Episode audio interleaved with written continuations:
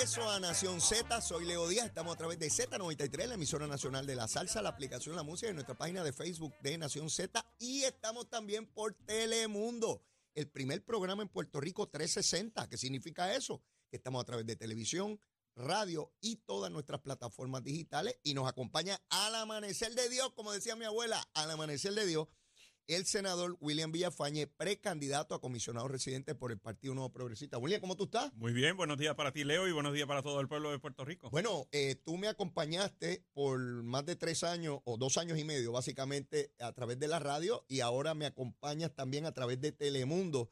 Así es que bienvenido, bienvenido. Te está viendo todo Puerto Rico. Estás en las casas de todos los puertorriqueños en este momento. Me encanta, me encanta. Yo sé que la gente ya lo está disfrutando a, través de la televisión. Tú eres un comunicador extraordinario, siempre lo he dicho, y, y merecía estar en este espacio de tiempo y que el pueblo puertorriqueño te pueda no solamente escuchar, sino ver también Así que bendiciones para todos y que sea para bien, ¿verdad? Por mucho tiempo. Gracias, gracias. Imagínate este rostro. Mírame qué lindo, mírame qué lindo. Este, tú sabes, bello, bello. Y vengo ataviado.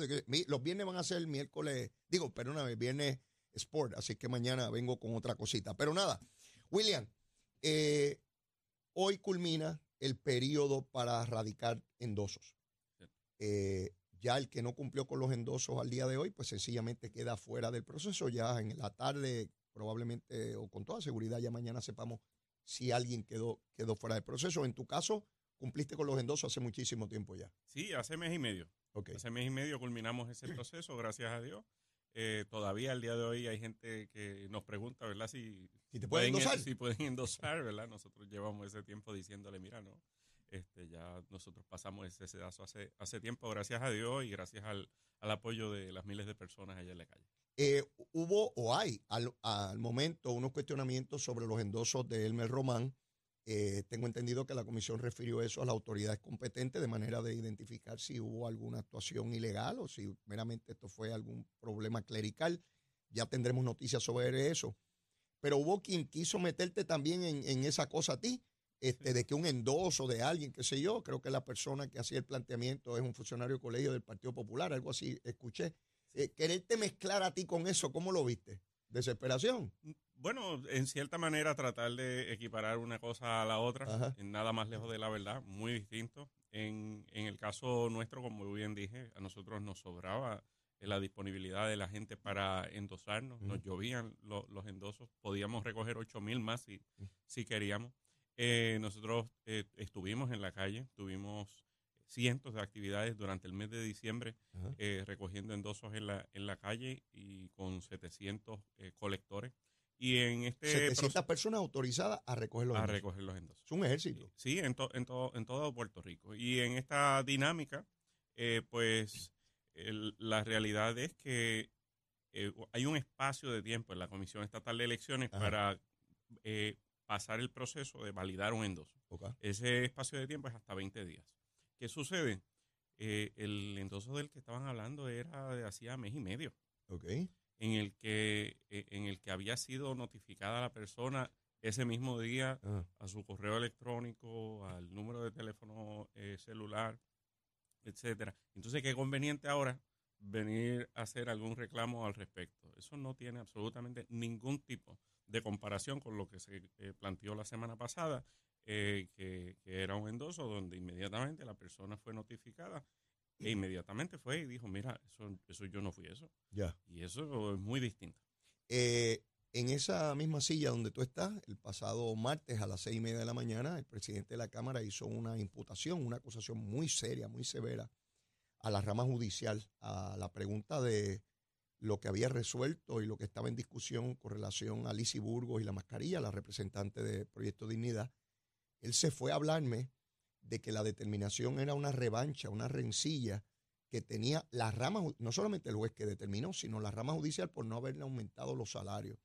En ese momento yo dije que era oportuno, pertinente, imperativo que la rama judicial se expresara sobre esto. Esa misma tarde, la presidenta del Tribunal Supremo emitió un comunicado eh, repudiando ¿verdad? este tipo de, de planteamiento que no tiene ninguna prueba. Eh, también emplacé eh, al presidente del Partido Popular, eh, Jesús Manuel Ortiz, y a Zaragoza a que se expresaran porque ellos son candidatos a la gobernación del Partido Popular o precandidatos. Esto es una acusación muy seria por parte de quien preside la Cámara de Representantes. Al día de hoy ninguno se expresa. Yo no me explico cómo alguien puede pretender gobernar a Puerto Rico cuando los problemas y las situaciones sobre las cuales se necesita saber cuál es tu posición ni siquiera se atreven a pronunciarla.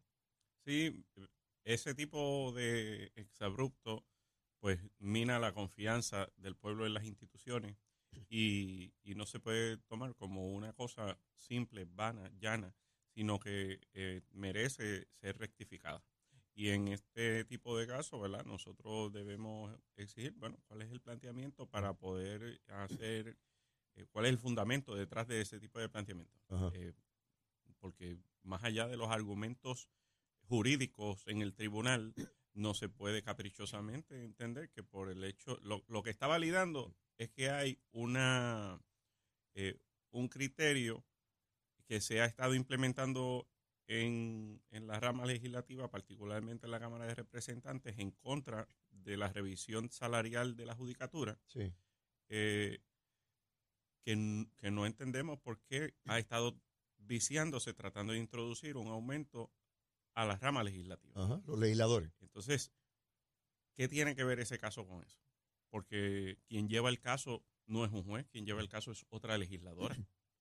y quien hace los planteamientos jurídicos es otra legisladora, que en mi punto de vista también tiene eh, cierto fundamento, porque verdad Se, no, no ha habido como tal, y creo que el juez eh, Cueva es una persona que las canta como las ve. Así es. Y basado en los elementos jurídicos, a veces falla de un lado, a veces falla de otro. Y quien esté en desacuerdo puede ir a la apelativa y al Supremo. Y creo que no existe ningún tipo de elemento que le dé una conexión con lo del caso de, del salario de la judicatura en lo absoluto. ¿Por qué tú crees que Tatito, que, que de hecho también tiene primaria el 2 de junio frente a Carlos López, el alcalde de Dorado, eh, a la luz de todas esas determinaciones, cierra la Cámara ahora. Ahora dice que, pues, que no va a haber sesión, pone en entredicho o en suspenso la aprobación de medidas como el reintegro este para, para este ciclo eh, contributivo.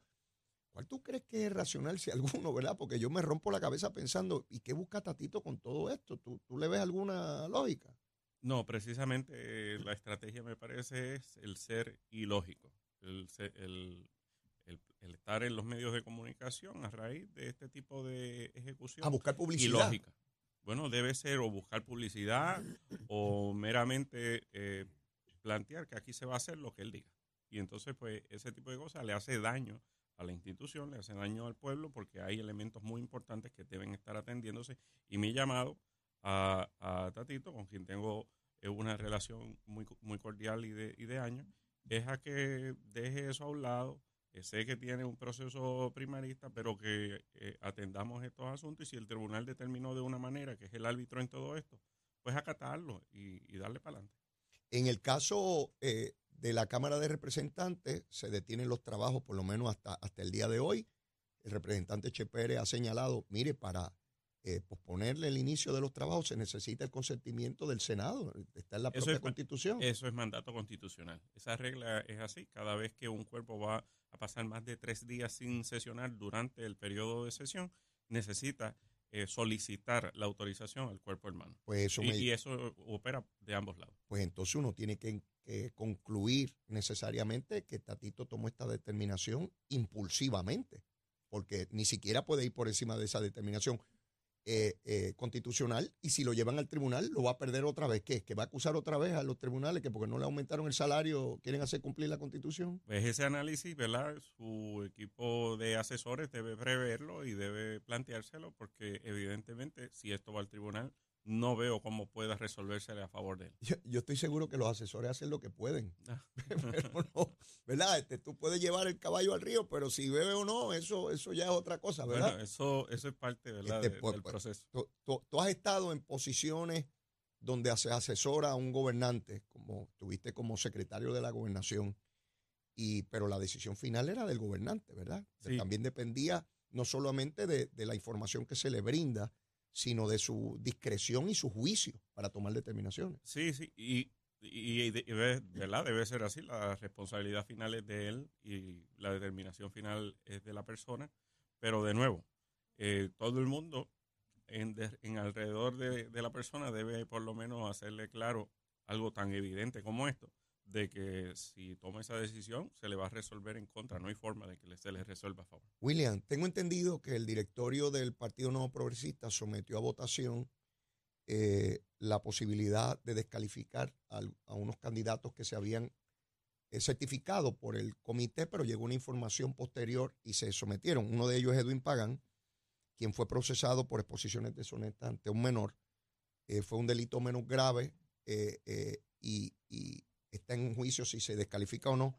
Y Samuel Pagan, que tuvo que renunciar a la legislatura y ahora quiere volver. Quiero después de la pausa que me des tu análisis si se deben descalificar a estas dos personas. No se vayan, que venimos rapidito. Somos du du duros en entrevistas y análisis. Nación Z. Nación Z. Por el la música y la Z.